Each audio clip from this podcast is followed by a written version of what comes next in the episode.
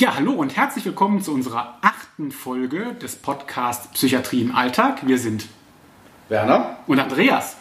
Und in der letzten Folge haben wir mit Martha Pani über Recovery gesprochen und wir freuen uns deshalb heute ganz besonders darüber, bei Gesa Döringer in Amsterdam zu Gast zu sein. Hallo Gesa. Hallo Gesa. Ja, wir sind also tatsächlich heute in Amsterdam gefahren, also nichts mit Videokonferenz oder ähnlichem, sowas machen wir nicht. Live, wir haben die Gelegenheit genutzt, uns mal wieder zu treffen.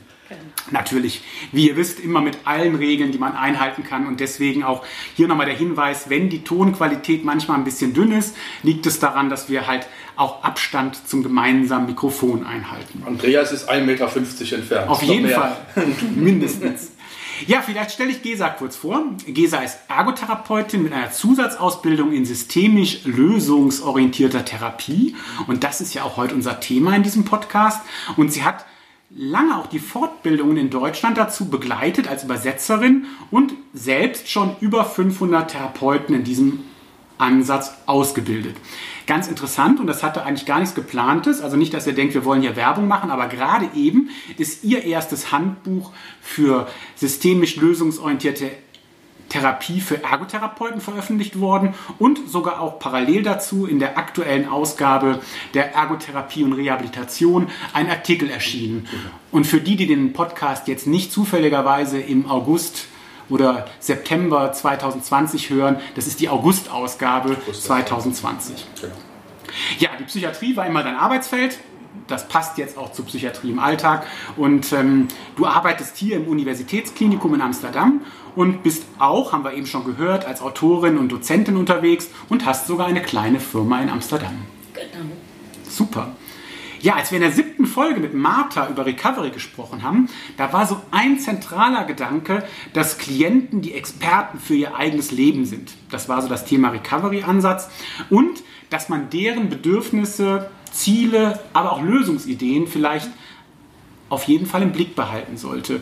Und hier ist so eine ganz schöne Brücke eigentlich zu dem heutigen Thema, zur systemisch lösungsorientierten Therapie oder Gesprächsführung. Denn das wäre vielleicht auch so die klassische Eingangsfrage. Vielleicht erzählst du uns mal, damit wir alle so eine kleine Ausgangsbasis haben, was ist denn das überhaupt, so eine systemisch lösungsorientierte mhm. Therapie? Und vor allen Dingen, was ich mich natürlich sofort gefragt habe, ist jetzt eine rhetorische Frage. Systemische Therapie gibt es auch gibt es da einen Unterschied? Gut. Ähm, das, zum Anfang kann ich sagen, ist noch eine relativ junge Therapietechnik. Ist Core ist entstanden in den 80er Jahren des letzten Jahrhunderts ähm, in Amerika und kommt aus der Psychotherapie, also aus der Familientherapie. Und ähm, das Systemische nimmt natürlich, äh, sieht, dass die Umgebung des Klienten auch eine Rolle spielt, das Team, die Familie, was auch immer. Das spezifisch lösungsorientierte, worauf sich die, die Kollegen damals spezialisiert haben, Inzo Kimberg und Steve DeShazer mit ihrem Team, war wirklich das, äh, der Glaube an die Fähigkeiten des Klienten, seine Probleme selber zu lösen und auch den Klienten wirklich noch konsequenter als Experten zu sehen für sein Leben. Denn, und das ist auch eigentlich das, was mir in meinen Workshops immer am wichtigsten ist, denn wir haben ja als Therapeut sehr schnell die Neigung und fühlen uns gerufen, denjenigen zu retten wir helfen ihm. Und das ist, denke ich, auch ein Teil des Stresses, den Therapeuten haben, dann zu denken, oh Gott, ich muss die richtigen Fragen stellen, die richtige Intervention aussuchen. Und für mich ist das Lösungsorientierte wirklich die Möglichkeit, sich zurückzulehnen, in dem Sinne, dass ich dem Klienten vertrauen kann, dass er die Fähigkeiten besitzt. Du hast dazu gesagt, ähm, hast so schöne Bilder gebracht in deinem Buch. Mhm. Ich habe mir sogar mal gekauft und habe mir ein bisschen, ein bisschen, drin gelesen. Und dieser Artikel in der Ergotherapie und Reha ist auch sehr aufschlussreich. Dann mhm. nennst du so vier Kernprinzipien mhm. dieses Therapieansatzes. Und eines, was du jetzt vielleicht so, wo es jetzt vielleicht so ging, ist, meinst du da sowas, dass man den Klienten voran, vorausgehen lassen soll, dieses Leading One Step Leading behind. One Step. Aber da hast du gesagt, das ist, ist aber auch nicht so gar nicht so, äh, nicht, nicht total bequem. Man, leading one step behind, da sitzt man auf dem Gepäckträger, glaube ich. So hast genau, das, das ist die Metapher, die mir eigentlich am besten gefällt, wo ich zugeben muss, dass ich die Quelle nicht mehr weiß. Ich habe es irgendwo gehört und fand okay. es sehr passend. Ähm, die Idee des Leading from Behind ist, dem Klienten ähm, nicht den Weg zu zeigen, also mich als Therapeuten nicht zu sehen als Reiseleiter, der sagt, hier, wie ich das nach, für Andreas die nächsten Tage machen werde, wie sie, wo, wo, wo gibt es in Amsterdam die schönsten Museen, sondern dem, dem Klienten die Führung zu überlassen. Und die Metapher dazu wäre, hinter dem Klienten aufs Fahrrad zu steigen. Das heißt, auf dem Gepäckträger mitzufahren. Und was zu dem Bild gehört, ist einerseits das Vertrauen, dass der Klient den richtigen Weg finden wird, aber auch ähm, die Tatsache, dass dann der Klient die Arbeit machen muss. Also der Klient hat den Lenker in der Hand, der bestimmt das Tempo. Der tritt. Aber der muss auch treten. Ja. Und öfter in den Seminaren weist mich jemand Schlaues darauf hin, dass es natürlich, es wirkt dann so, als wäre es noch extra schwer, das Fahrrad, weil ich hinten drauf sitze. Aber Therapie ist vielleicht auch nicht immer leicht. Aber stellen wir uns mal einen federleichten Therapeuten vor, der hinten drauf sitzt. Aber du hast recht, Werner, es ist nicht immer das Bequemste. Manchmal denke ich auch, dass ich vielleicht noch eine bessere Idee habe, wie man von A nach B kommt, aber dann trotzdem das Vertrauen zu haben, dass der Klient die Wahl trifft. Ich finde, das passt gut zur Ergotherapie auch. Und ich erinnere, ich habe so ein anderes Bild direkt, was ich erinnere aus dem Studium. Ich habe die leider nie mehr gefunden, die Grafik. Ähm, beim kanadischen Modell gab es mal so ein Bild, The Client is the Driver. Und dann sieht man quasi ein Auto, wo quasi ein Mensch mit einer ähm, Unterarm-G-Stütze, ich hoffe, ich habe es den richtigen Begriff genannt, quasi auf, der Fahrer, auf dem Fahrerplatz sitzt und fährt und lenkt und daneben sitzt die Ergotherapeutin auf dem Beifahrersitz. Und ich glaube, das ist ganz nah beieinander und ich finde, ähm, das zeigt auch die Verbindung wahrscheinlich von diesem Therapieansatz zur, ja, oder die Nähe zur Ergotherapie. Ich habe ganz viele Dinge, ich habe mir das Buch auch gekauft, ich habe mich sehr gefreut ich habe ganz viele Parallelen auch zu Handeln, zu Handeln gegen Trägheit gefunden. Also zum Beispiel, da steht eine Sache drin, dass man so viele kleine Sachen macht, weil man auch an dem Glauben hat, dass eine kleine Veränderung durchaus zu großen systemischen Veränderungen führen können. Und ähm, das erlebe ich bei Handeln gegen Trägheit auch. Da macht man Verhaltensexperimente, so winzig kleine Dinge. Und manchmal ändert sich dadurch wirklich, es gibt eine eigene Dynamik und ohne dass man es je geplant oder vorher erahnt hätte, gibt es ganz andere Wege und Lösungen. Und ähm, vielleicht, ähm, was mich am faszinierendsten fand, war, da steht irgendwo drin sowas wie, der Klient oder dieses, dieser Ansatz ist davon überzeugt, der Klient ist immer motiviert. Mhm. Und wenn er sich nicht bewegt, stimmt das Ziel vielleicht nicht. Genau. Ja, und das, ihr habt ja gerade, oder in der Einleitung hast du gesagt, Andreas, wo ich arbeite. Ich arbeite in der Uniklinik in Amsterdam und spezifisch mit Jugendlichen oder jungen Erwachsenen mit einer ersten Psychose.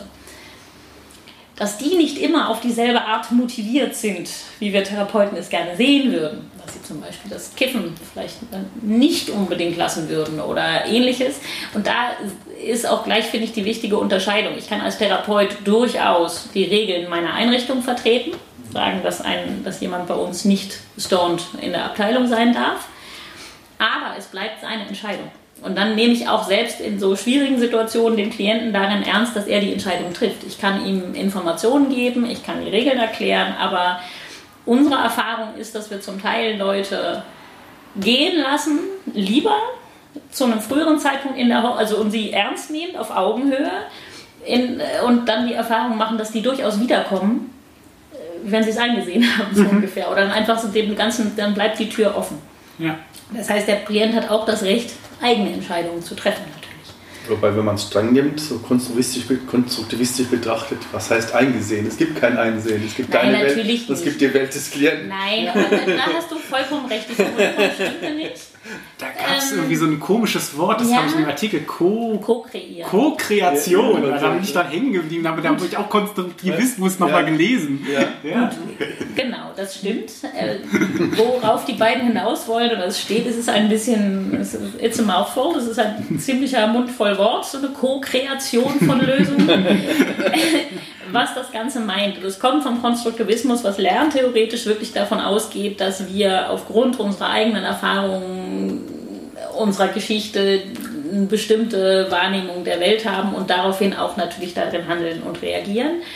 Was das Lösungsorientierte damit macht, ist auch zu sagen, das, was wir in, oder dass es einfach keine objektive Realität gibt, genau da hast du vollkommen recht, es gibt meine Realität, es gibt die des Patienten. Und im Idealfall kreieren wir halt im Therapiesetting eine weitere. Und in dem Moment, wo ich mit dem Klienten äh, zoome auf das Problem und wie groß es ist und wie lange es da schon ist und wie, dann kreiere ich die Problemwirklichkeit. Und dann kommt er mit neuen Ideen, dann kommt er mit neuen, neuen Inhalten über das Problem.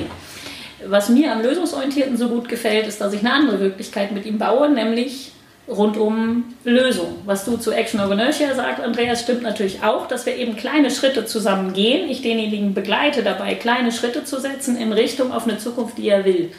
Denn das ist auch gleich einer der großen Unterschiede, dass das Lösungsorientierte sich richtet auf die Zukunft, die der Klient sich wünscht. Was, das Problem wird nicht ausgeblendet, es wird nur der Fokus anders gelegt, zu sehen, was will er denn anstelle des Problems und was sind vielleicht schon kleine Indizien, dass das schon mal so war oder dass er da hinkommen kann und was sind ganz kleine Schritte. Das können auch bei Action of Inertia kleine Verhaltensexperimente mhm. sein. Aber sich in die Welt eines anderen Menschen begeben, das, da steckt eine ganze, da steckt eine Riesen, da steckt unheimlich viel dahinter. Ich glaube, mhm. das kann man nicht, man kann sich das vielleicht so kurz sagen, ja, also es ist wichtig, die Welt des anderen Menschen zu berücksichtigen, aber die zu verstehen und die, mhm. äh, die gelten zu lassen oder das, das, das zu, zu, zum Thema werden zu lassen der Therapie, da ist ja die Kunst. Und da fällt mir dazu dieses schöne kleine Zitat ein, äh, was ich hinterher noch recherchiert habe, weil ich wissen wollte, von wem das stammt und woher das ist. Und zwar hast du geschrieben, ähm, ähm, komm, lass dir helfen, du sinkst, du, du, du ertrinkst im tiefen Wasser, sagte der Affe und holte den Fisch auf den Baum. Genau. Und das ist ein, ein, irgendwie, was hast du von irgendjemandem gesagt, von wem das ist? Ich habe le leider nur im Internet auch nur andere Trainer gefunden, genau. die, das, die das auch das wieder zitieren. Das genauso. Die Quelle unbekannt. Die Lektoren des Schulz-Kirchner Verlages haben mich natürlich sehr motiviert, immer die Idealquelle zu finden. Die mhm. habe ich nicht immer gefunden, aber ich bin deiner das Meinung, ist, das dass ist, das... Das ist ganz, ein ganz wichtiger Kern, das trifft es unheimlich gut. Und das passt auch wieder zu einer der Grundeinstellungen mhm. des Lösungsorientierten, der Haltung des Nichtwissens. Es mhm. ist wieder so ein ganzer Mund voll Wort. Ähm, die Idee dahinter ist, dass ich nicht äh, wissen kann, was du damit meinst. Wenn ich mich in die Wirklichkeit des anderen begebe, ist es immer noch meine Wahrnehmung der Wirklichkeit des anderen. Und daher ist das Wertschätzendste, was wir machen können, Fragen zu stellen. Mhm. Und mhm. das Wichtige dabei ist eigentlich nicht, ich habe zufällig heute noch einen anderen Podcast von Brief, von einem, von einem Kollegen in London gehört. Und der sagte ganz klar, eigentlich geht es mir nicht darum, dass ich verstehe, was der Klient will und wie er da hinkommt, sondern dass er sich das selber sagen hört, dass er das versteht. Und ähm, eine der wichtigen. Dass er es jemandem erklärt, meinst du sozusagen auch? Nee, dass er das einfach sich selber laut sagen hört, dass er weiß, was es ihm bedeutet. Also ähm, die Haltung des Nichtwissens mhm. ist äh, ergänzend, ist so einfach die Karte ist nicht die Landschaft. Dass ich weiß oder ich kann ihr seid heute mit dem TomTom hergefahren. der kann euch ganz genau sagen, wie lange die Straße ist, aber wie es sich dann anfühlt, bei 30 Grad über diese Straße zu fahren, das habt ihr heute erfahren. Das Nein. weiß ich eigentlich nicht. Aber das, ist, das, das passt eigentlich ganz gut, weil wir sind gar nicht nur mit dem TomTom hergefahren. Also die Besonderheit von Werner ist, dass er immer versucht, mehrere künstliche Intelligenzen zu verknüpfen. Trend geht also, zum zweiten Navi. Trend geht zum zweiten Navi, weil da kann man nämlich noch selber als Drittmeinung entscheiden, ja. sage ich mal, was aus diesen zwei verschiedenen Routen oder Angaben äh, sich ableiten lässt. Und das hat aber trotzdem auch einen schönen Bezug zu unserem Thema, weil tatsächlich sieht man ja, wenn man mehrere Navis parallel betreibt, dass es auch verschiedene Wege gibt zum selben Ziel, mhm. aber auch verschiedene Realitäten, weil alle Navis glauben ja, dass sie den besten und schnellsten Weg aufgrund der aktuellen Bedingungen gefunden haben und dass man bei zwei, drei Navis merkt, dass das nicht parallel der gleiche Fall ist. Ja, und wenn wir es wieder als Bogen, wie gehen wir damit in der Psychiatrie um? Im ICD-10 steht so schön, äh, oder ist es mittlerweile schon 11, denn ich arbeite hier mit DSM 5, das ist wieder was anderes, aber da ist ganz genau erklärt. Steht kurz bevor. Ja, genau. Was gehört jetzt zur Psychose im schizophrenen Formenkreis? Was gehört was? Welche Symptome müssen gegeben sein? Das sagt mir als Fachmann aber einfach immer noch nicht oder Fachfrau, ähm, wie das für den Klienten ist, das zu erleben. Mhm. Und das finde ich genau nach wie vor das Faszinierende an der Arbeit in der Psychiatrie, die Klienten zu fragen. Denn der eine, also Gott sei Dank, ist ja mittlerweile auch ein Diagnosekriterium, wie viel Leidensdruck derjenige hat mhm. oder wie der, wie der damit umgeht und äh, wird das mit einbezogen, zumindest von guten Kollegen. Aber auch da ist die Karte nicht die Landschaft. Dass ich weiß, was zur Schizophrenie gehören kann, sagt mir noch nicht, was für den spezifischen Patienten in seinem Alltag dafür relevant ist. Mhm. Jetzt habe ich ähm, auch ins Buch geguckt und ich fand ähm, ganz beeindruckend, es ist ja ein Handbuch und es hat ganz viele ähm, ja, so Materialien. Materialien. Es besteht überwiegend eigentlich aus Materialien, mhm. würde ich sagen. Mhm. Und ähm, ich war auch so ein bisschen unentschieden. Ähm, das heißt einmal systemisch lösungsorientierte Therapie und dann heißt es systemisch lösungsorientierte Gesprächsführung. Ähm, also man könnte ja jetzt glauben, das wäre eine Gesprächstherapie, wenn man das hört, aber das Buch wirkt nicht so wie so eine Gesprächstherapie, auch wenn man vielleicht viel fragt, aber es gibt viel Arbeitsmaterial. Wie läuft das ab? Man sitzt ja nicht nur am Tisch und fragt, ganz im Gegenteil, es erweckt sogar den Eindruck, dass man eher mehr handelt als redet was ja auch wieder sehr ergotherapie-nah ist. Ich muss dazu sagen, als ich die Ausbildung anfing, oder ich war fünf Jahre ungefähr schon Ergotherapeutin, arbeitete in der Uniklinik in Köln und war als einzige oder habe lange gezweifelt, weil ich dachte, zu dem Zeitpunkt war leider die Akademisierung noch nicht so weit. Das heißt, ich habe kurz überlegt, in Herlin zu studieren und habe dann gedacht, ich will lieber was, ich will mein, mein Standbein verbreitern. Und ich wollte etwas, was mir mehr bietet als noch wieder ein Scheinchen extra, mhm. so ungefähr, wo ich dann immer noch Ergo mit bin.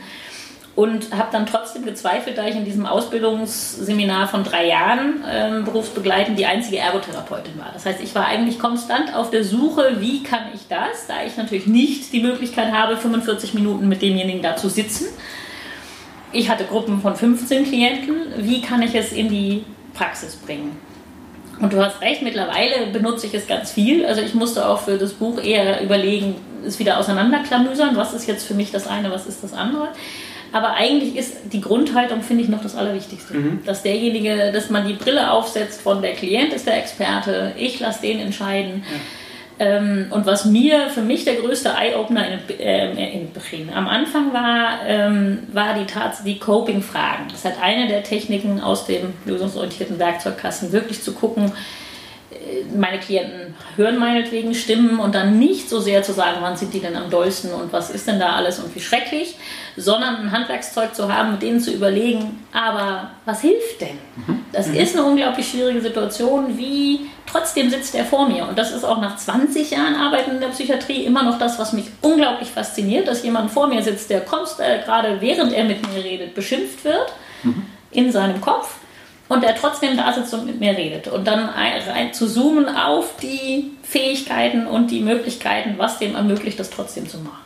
Und wenn ich dann als Ergotherapeut ähm, hier als Jobcoach arbeite, ich habe, na, wenn ich dann mit jemandem an die Uni gehe, um zu gucken, wie kann der wieder zu Vorlesungen gehen oder zum Arbeitgeber, dann immer wieder habe ich das Coping vor allem zu gucken, was geht denn. Und für den einen, der muss vor dem Professor sitzen, denn dann lenkt er sich, lenkt das andere ihn nicht ab. Der andere sagt, ich muss in der letzten Reihe sitzen, damit ich sehe, wenn jemand hustelt oder hüstelt, dass der nicht mich komisch anguckt und ich muss es eben checken. Oder ja, einfach immer wieder mit den Coping-Mechanismen, aber an die Fähigkeiten zu glauben. Und das ist was, was mich von Anfang an, wo ich von Anfang an dachte, ja, das war das Erste, wo ich dachte, ja, das kann ich eins zu eins in die Ergotherapie übertragen hast du so vier interessante Grundprinzipien einfach, da, da, da kann man es gut verstehen, anhand der Grundprinzipien, die du genannt hast in dem Buch. Ich glaube, das wäre sowas, dass man guckt, was funktioniert und äh, verstärke genau. das, was funktioniert. Genau. Ja. Versuche nicht das zu, äh, zu reparieren, was, was, nicht kaputt ist. Was ja nicht kaputt ist, genau. Was genau, das ist interessant und lustigerweise habe ich noch, äh, weil ja, äh, Werner, wir kennen uns ja schon eine ganze Weile und ich weiß, dass du meistens eher noch die Studiendaten alle im Kopf hast, im Gegensatz zu mir. Das heißt, ich habe ein bisschen gespiekt. Mich hat mein Psychiater äh, in der Klinik sehr glücklich gemacht, der letzte Woche mit dem, der Tatsache kam, dass bei stimmenhörenden Patienten zum Beispiel kognitive Verhaltenstherapie und dann eben das, ähm, die, die Gedanken hinterfragen, sogar eher zu einer Verstärkung der, der Schwierigkeiten führt. Also das, was das Lösungsorientierte denkt, ist verstärke das, was funktioniert. If something works, do more of it. Wenn etwas funktioniert, also so wie ich es eben geschildert habe, wenn jemand sagt, in dem Moment, wo ich spazieren gehe oder wo ich in der Vorlesung vorne sitze oder wo ich Musik hören kann, geht es mir besser, davon mehr zu machen. Oder bei Action over Inertia ist das ja auch wieder was schön, oder Handeln gegen Trägheit, was Schönes umzugucken, wie kann ich das noch weiter ausweiten? Wenn das halbe Stunde spazieren gehen mir gut getan hat, vielleicht kann ich nächstes Mal eine Dreiviertelstunde laufen. Da fällt mir gerade zu was ein. Das, das, könnte, weil als du gesagt hast, dass man, dass die kognitive Verhaltenstherapie, dass man, dass man herausgefunden hat, wenn man mhm. so, so, sehr stark an dem Symptom ähm, mhm. arbeitet, dass das unter Umständen gar nicht so, Oder so stärker wird, ja. dann, dann stärker wird. Ja. Ich meine, da gibt es ja aber auch diesen Ansatz des metakognitiven Trainings, der ja sozusagen auch untersucht ist, Mhm. Ja, der wirksam ist. Aber ich glaube, der ist deshalb wirksam, weil man nicht an den individuellen Ja, Symptomen genau. des Menschen arbeitet, sondern spielerisch Ja. Genau. sozusagen so ganz andere Themen. Das ist das Geheimnis, die dürfen auch nicht ihre eigenen Beispiele einbringen. Genau. Was wir sonst in einer Gruppentherapie wollen, Ja, dass jemand das vielleicht wird er dann vielleicht verstärken, Und ne? beim metakognitiven Training will man genau das nicht. Man will keine eigenen persönlichen Beispiele haben, sondern nur welche, zu denen viel Distanz vorhanden ist, über die man vielleicht sogar schmunzeln kann Ja, oder mit denen man sich nicht selber identifiziert. Ja. Ja, insofern könnte es passen. Ja. Und äh, was ich spannend finde oder was mich auch von Anfang an überzeugt hat, ich habe eigentlich noch selten einen lösungsorientierten Therapeuten sagen hören, das ist das Einzige, was funktioniert. Das habe ich bei anderen Therapieschulen schon eher mitgemacht, entweder dies oder gar nichts.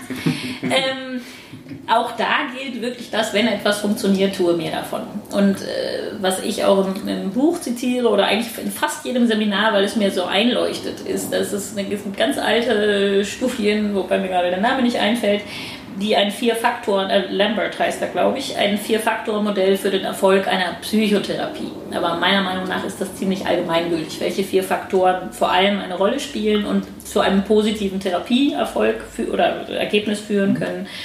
Und davon sind 40 Prozent, sagen wir, sind Klientenfaktoren, die außerhalb der Therapie liegen. Hat der gerade Ärger mit seinem Mann? Ist, er, ist sie gekündigt worden? Hat er Liebeskummer? Oder im Gegenteil, hat er sich gerade frisch verliebt? Also einfach Faktoren, die vollkommen außerhalb stattfinden.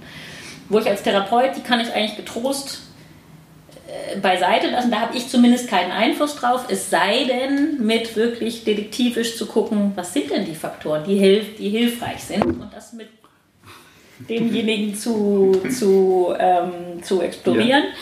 Der zweite Faktor ist die therapeutische Beziehung. Das die ersten sind wirklich 40 Prozent, die, die therapeutische Beziehung sind ungefähr 30. Das heißt, wenn es mir gelingt, eine gute Basis mit demjenigen zu finden, dann bin ich schon 30 Prozent dem Therapieerfolg näher gekommen. Und dann sind es 15 Prozent die Methode und 15 Prozent, wobei ich das fast mich traue zu- anzuzweifeln, inwieweit es mir gelingt, derjenige die Hoffnung hat, dass eine Verbesserung möglich ist, dass diese Therapie ihm helfen wird. Das ist kann schon- sein. Das passt gut zur Recovery. Da Genau. war Hoffnung ein ganz zentraler Aspekt. Genau, aber Da ich würdest du sagen, dass es mehr als 15 Prozent Ja, sind. ich, Ah, hab okay. ja, ich würde fast okay. sagen, ich würde Ja. fast, ich, ich, äh, denn in dem Moment, wo derjenige Hoffnung hat, dass sich was eine Veränderung geben kann, ich will eigentlich nur sagen mit den 15 Prozent, da ich überzeugt bin vom lösungsorientierten Arbeiten. Ich bin auch ausgebildet als kognitive Verhaltenstherapeutin. Da ich da aber weniger hinterstehe, glaube ich, dass ich das viel weniger effektiv ansetze, einsetzen könnte, als das Lösungsorientierte. Und ich glaube, dass die, ein guter Verhaltenstherapeut wunderbar, und für Exposure ist es bewiesen, die effektivste Methode. Aber für andere Dinge, selbst bei Exposure hätte ich die lösungsorientierte Neigung, erstmal zu sagen, was demjenigen die Hoffnung gibt, dass es funktionieren könnte. Aber ich finde es was Spannendes, dass wirklich 30 Prozent die Faktoren sind. Oder was ich auch immer wieder zitiere, ist, der Klient sitzt eine Stunde bei uns, es sei denn, er ist im Kliniksetting, dann sehen wir ihn vielleicht öfter. Ja. Aber wenn er in die Praxis kommt, sehen wir den eine Stunde die Woche oder 45 Minuten, was ist eine Therapieeinheit. 45 Minuten, 60 Den Minuten. ja. Rest, die 167 Stunden, ist der woanders. Das heißt, wenn ich denke, ich muss ihn retten, dann habe ich ein Problem. Äh, das hilft mir mehr, dem da gibt es auch wieder eine Untersuchung zu, dass auch die Therapeuten entspannter waren, wenn sie nach dem lösungsorientierten arbeiten, weil es eben das Vertrauen dem Klienten zu geben, heißt auch eine Entlastung für mich. Ich kann ihn begleiten, aber ich muss ihn nicht retten. Das hast du zitiert, stimmt. Haben Ja. ja. Ja. Übrigens, was du am Anfang gesagt hast, da, ich, da, da ist mir eine Studie sogar eingefallen, die ist sehr gut. Und zwar am Anfang hast du gesagt, ähm, vieles, was 40 Prozent oder was, findet sowieso außerhalb der Therapie statt. Genau. Und da gibt es Daten dazu. Ein gewisser Professor Priebe, ich glaube, der ist derzeit in, schon lange in London, der hat in Berlin in den 90er Jahren die Ent- Enthospitalisierung von ähm, Langzeitpsychose-Patienten untersucht. Und er hat ein sehr kluges Design, der hat doppelt gefragt. Er hat das, das Team gefragt, also die Therapeuten und das, das Team, was sozusagen geholfen hat und äh, äh, warum eine, eine Enthospitalisierung gelungen ist. Und äh, der hat die Betroffenen gefragt, warum das gelungen ist. Und es war total diskrepant, was da rauskam. Die ganzen Therapeuten in, in ihrem Größenwahn haben gesagt, ja, wegen der guten Therapie, wegen der guten Versorgung, wegen der tollen Pflege, wegen der schönen Sozialarbeit, wegen der super wirksamen Ergotherapie ist der rausgekommen und die haben völlig andere Sachen gesagt. Wegen meinem Haustier, genau. wegen dies und jenem, meiner Oma oder die Therapeuten kamen und der ferner lief nur Das heißt, da gibt es eine sehr große Diskrepanz, was wirkt und wieso irgendwas funktioniert hat. Was ich denke, was spannend ist daran, ist, ähm, äh, dass ich ja mein Fachkenntnis einsetzen darf und einsetzen sollte. Der Klient hat natürlich das Recht und die, dass wir als Team unser Bestes geben, um ihn zu begleiten. Aber wie meine meine Anstellung heißt hier offiziell, am Anfang war es Trajektbegleiter und das könnte man frei übersetzen als Wegbegleiter. Mhm. Und das ist ja auch wieder, da kann ich wieder hinten aufs Fahrrad steigen, mit meiner Fachkenntnis dem Informationen zu geben, wenn er das will, natürlich. Aber ähm, was eine auch wieder zentrale Fragestellung des ähm, lösungsorientierten Arbeitens ist, ist wirklich, was, was macht den Unterschied? Was, in, inwiefern funktioniert es? Dass man am Anfang der Sitzung wirklich anfängt mit, was ist besser? Was hat geholfen? Und inwieweit ähm, hat das einen Unterschied für dich gemacht, wenn sich das so ändert. Das kann natürlich durchaus der Hamster sein. Na, ich finde, nochmal, das ist zweimal so nebenbei erwähnt worden. Ich weiß aber, dass es eine hohe Bedeutung hat, gerade auch vielleicht für Therapeutinnen in ihrer, ähm, in ihrer Profession. Ich habe erlebe oft bei meinen Teilnehmern von Seminaren oft viele Therapeutinnen, die einfach erstmal die das Nicht-Erreichen der Ziele die Verantwortung dabei für sich sehen. Suchen. Ne, sie denken, sie sind nicht genug qualifiziert, sie haben nicht die richtigen Fragen gestellt, nicht die richtigen Mittel gehabt. Und ich glaube, es ist tatsächlich auch eine Entlastung, wenn man hier die Verantwortung quasi nicht so sehr auf sich nimmt, sondern auch wirklich sagt, ich habe vielleicht die Verantwortung, die richtigen Fragen zu stellen, mhm. aber ich bin nicht derjenige, der das Fahrrad fährt. Mhm. Und ähm, auch die Aufteilung, die du so beschrieben hast, zeigt ja auch nochmal, dass man nur einen sehr geringen Bereich überhaupt beeinflussen kann. Auch deine, dein Studienhinweis, Werner, zeigt es auch nochmal, dass es auch eher überschätzt wird, was man beeinflussen ja. kann. Und ich erinnere mich auch an die Folge des Home Treatments mit Philipp Görz damals, der auch erzählt hat, als man dann zu Gast bei den, bei den Klienten zu Hause war.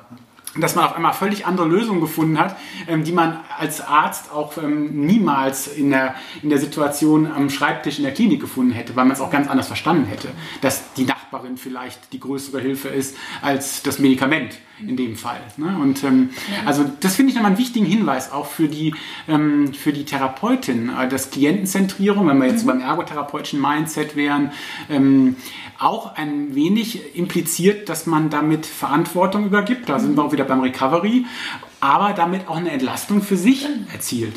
Und wie gesagt, da gibt es eine Studie zu, die das in der Sozialarbeit zumindest untersucht hat, dass lösungsorientiert arbeitende Therapeuten weniger sich das, oder mehr das Gefühl hatten, nach ihren eigenen Werten zu arbeiten, aber auch weniger erschöpft waren. Cool. Ähm, und ich denke, dass das, ja, das geht nicht um, um Stich lassen, mal denjenigen, sondern denjenigen ernst zu nehmen, in seinen Fähigkeiten. Also wirklich das Vertrauen zu haben und das ein oder eins der Missverständnisse oder der, der Vorwürfe, die dem lösungsorientierten Arbeiten oft gemacht werden, ist, dass es ja nur so ein paar Fragen sind. Ja, also es ist ein, es sei ja nur sehr begrenzte Möglichkeiten. Es, ähm, aber Steve DeShazer hat das selber mal verglichen mit einem Dietrich, der eigentlich auf sehr viele Schlösser oder Probleme passt. Das heißt, wir können die Fragen einsetzen und zum Beispiel die Skalierungsfragen, die einen sehr zentralen Teil des Lösungsorientierten ausmachen, von 0 eben dem schlechtesten Moment vielleicht und der 10 dem Wunder, der idealen Situation ohne das Problem. Und dann mit dem Klienten zu erarbeiten, wo er sich jetzt gerade befindet, sagen wir mal die 3. Und dann im Detail zu gucken, was bedeutet die drei? Warum entscheidet er sich für die drei? Und dann auch in allen Faktoren, was hat dazu beigetragen, dass er eben nicht mehr bei der Null ist, sondern bei der drei? Was hat er dafür selber getan? Was hat der Hamster getan? Was hat die Nachbarin getan? Was hat die Zimmernachbar? Welches Gespräch war nützlich? Um dem auch einfach noch mehr aufzuzeigen, welche Möglichkeiten da sind. Und es ist halt eine sehr ähm, explizit wird halt immer wieder Unterschied suggeriert, dass wir das Vertrauen haben. Ja, also was werden sie tun oder was ist, die, was ist ihre größte Hoffnung? Das suggeriert, dass es viele Hoffnungen gibt und viele Möglichkeiten. Das heißt, dass das ähm, schaffen kann oder sie. Ja. Sehr schön. Ich denke, wir haben wahrscheinlich schon neugierig dafür gemacht, mal zu schauen, was ist diese lösungsorientierte Gesprächsführung oder Arbeiten. Ich habe gesehen, das hieß sogar auch irgendwie mal Kurzzeittherapie im Original. Das gibt so auch nochmal so einen Hinweis, dass es auch was ist, was schnell wirkt oder vielleicht auch schnell Entlastung für beide Seiten ähm, erzeugen kann, wenn man es anwendet. Es gibt ein paar gute Hinweise, es gibt einen Artikel, den man gut lesen kann, es gibt das Buch. Und ähm, man kann es auch googeln, bin ich ganz sicher. Und ähm, ja, ganz herzlichen Dank an dich dass du uns heute hier in Amsterdam eingeladen hast, ähm, um mit dir kurz über das lösungsorientierte Arbeiten zu sprechen. Und ähm, ja, ich würde sagen, ähm, Vielen Dank für die Einladung, Gesa. Wir haben ja schon mal erwähnt, es gibt das Buch, es gibt den Artikel, kann jeder nachlesen. Und ja, wenn euch der Podcast gefällt, würden wir freuen, wenn du ihn abonnierst und dann verpasst du auch keine Folge. Danke fürs Zuhören. Tschüss, ja, Tschüss. Dui. Ha